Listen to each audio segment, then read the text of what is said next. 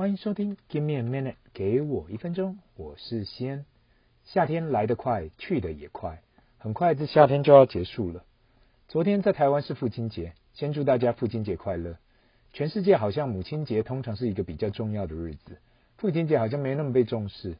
其实不管是母亲或是父亲，在一个家庭都一样重要。好像我每年都需要解释一下，其实全世界绝大数的父亲节都落在六月的第三个礼拜天。唯独台湾跟没几个国家是落在八月八号。有个说法是因为八月八号听起来像爸爸，其实里面有蛮多含义的。有兴趣的听众可以 Google 一下八月八号父亲节的由来。我在这里就不多琢磨了。算起来，我本人都过了约十年的父亲节，开始可以感受到为什么过去自己的父亲也不会感受太多，因为小孩还小，其实也只能一直打拼，没办法有太多的感触。可能要到自己老了，或是小孩大了。才可以比较有时间可以去回忆。目前为止，就还是在冲冲冲的阶段。也许再过十年，我也可以好好的去回忆这段时光。今天这集的抬头，不知道大家有听过房屋中介第一句话就这样问你吗？不管你是去看新房子的预售，或是去看中古屋的中介，几乎第一句话都会问你：请问您是自住还是投资呢？有关这问题，其实很有意思。如果你好好的想一想。那到底房地产是一个必需品还是投资品？你去银行买定存、黄金或是基金，行员不会问你，请问你是自用还是投资呢？或是你去证券行，当你要投资股票或是反双反身型商品，请问你是自用还是投资呢？或是你去买保险，有可能啦，也许有可能啦，业务员会问你，请问你是要自用还是投资呢？这样听起来好像也怪怪的。所以应该绝大部分还是以投资为主，可能是因为亚洲人还是华人都有有土司有财的想法吧。只要想到房地产，除了自己住的房子以外，都可以是所谓的投资商品。因此演变成不管是去哪里，业务或是中介的第一句话都会问：请问您是自用还是投资呢？今天我想要探讨的话题其实就是，到底自住跟投资有什么差异性？其他商品都没有这样的差异，为什么当我们讲到房地产，总是会分自住还是投资？因为觉得房子只是一种必需品，还是只有，还是只只只是有一间自住房就够了，就觉得房子不用一直投资一直买。但是另外一派的人会觉得呢，房地产就是一种投资资产，不管是否是自住，都要以投资的方式去去去考量。在过去二十年里，我有荣幸碰到很多不同的投资客、买屋者、建商跟代销。听到了不同的故事，跟不同人的分享，想说在这节目好像都没实际分享到有关房地产这件事，所以特别今天提出来讲一下。未来应该还会有陆续呃讨论不同样的房地产的呃的节目，也希望各位听众未来可以继续收听。我有听过一派的人，他们讲到，不管你是自住或是投资，都应该以投资为考量。因此，当你在看这间房屋的时候，已经要先想到下一个买家要的是什么。这应该算是非常极致的想法，但是某方面也有它的道理。他对我的讲法就是，虽然你是要买来自住，问题是这个房子相对来讲还算是一个资产，但是去掉贷款，它才是你的资产，剩下来才是你的资产。如果对于自住房到底算不算是个人资产，那请回去听 Episode 四。那集里面有详细的讨论，到底自住房算不算个人资产，跟为什么有些人觉得那不是一个资产，有些人会觉得那，有些人会觉得那是。我今天在这里就不会再去提了。因此，今天即使是自住的房子，你也要去思考到后面的买家是不是愿意接受你现在这间房子，不管是地点、屋况、学区、交通、便利性，都需要优先考虑。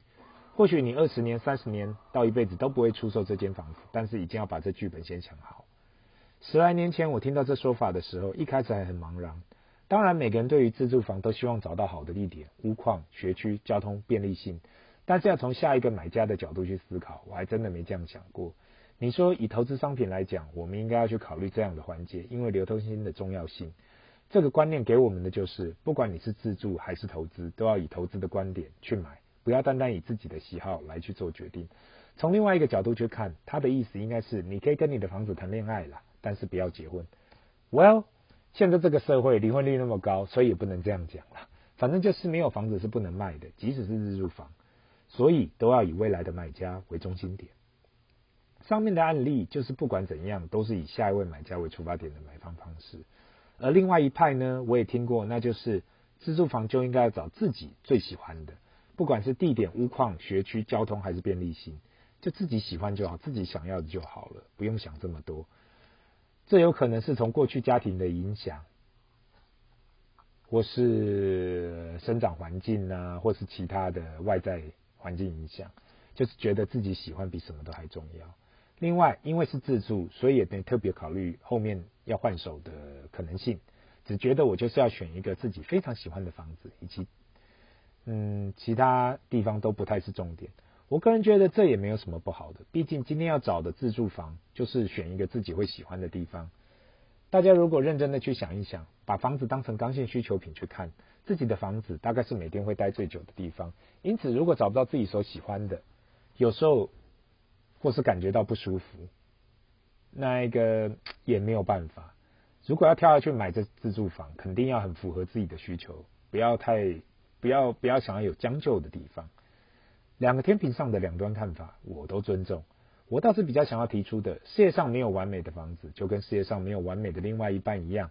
我们大家都想要去找最完美的物件，但是其实真的没有这种东西。慢慢的，我们只能去接受、去妥协它的不完美。这就跟人生一样，每个人都想要有完美的人生，但是真的去看，没有这么简单。我们做的每个决定都有利与弊。今天去看房屋的这资产，自古以来有土私有财。这道理不仅仅对亚洲人有反应，其实全世界绝大数的民族都有类似的反应。毕竟土地跟房子比较类似于有限的供应量，所以长远来讲，只要人口有成长，房屋的需求应该还是会继续成长。只是世界一直改变，过去人比较扩散的居住，现在变得很密集了，使得出现了所谓的大都会区。未来会不会因为疫情后所改变，其实都很难说。时代改变得越来越快，也变得过去所学的东西也越来越不可测。今天我的分享就到这里，那我们现在就来到呃今天 Q&A 的部分。呃，这个听众来自于我也不确定来自于哪里，但是西安大你好，你上礼拜好像都没听到中国军事演习的状况，麻烦分享一下你的看法。那谢谢这位听众，如同我过去提到，这频道不是在讲政治，但是这方面有关到国际关系。我在这里简短的提一下我的看法。如果你是在台湾，我们没办法去改变上面政治人物他们想要达成的目的，我们只能专注在自己的事情。如果真的担忧，不妨思考一下是否要开海外投资账户，把资金配置到全世界的投资，投全世界的 ETF 或其他国家里，这也许可以帮助到你。至于你觉得你你想要问我会不会开战这样方面，这个我坦白说，我也没办法。确，我也不确定，我也不知道，所以我希望以上可以帮助到你。第二个问题，Hello 大叔，如果石油持续下跌，通货膨胀会不会下来啊？我只能说，照过去的历史来讲，如果油价下来，应该会暂缓通膨。问题出在两千年到两千二零一零的时候，那时候油价也是超过一百美元一桶啊，但是通货膨胀却没有现在那么严重。这次的通货膨胀很大方面是来自于就是 Fed 的低利率。另外一方面也是来自于疫情供应链被打乱了，所以整个塞住，导致大家都想要去抢物资。目前看起来，如果疫情解放了，供应链回归正常，这样的需求就慢慢的消失了。所以油价也许不会是主要的因素。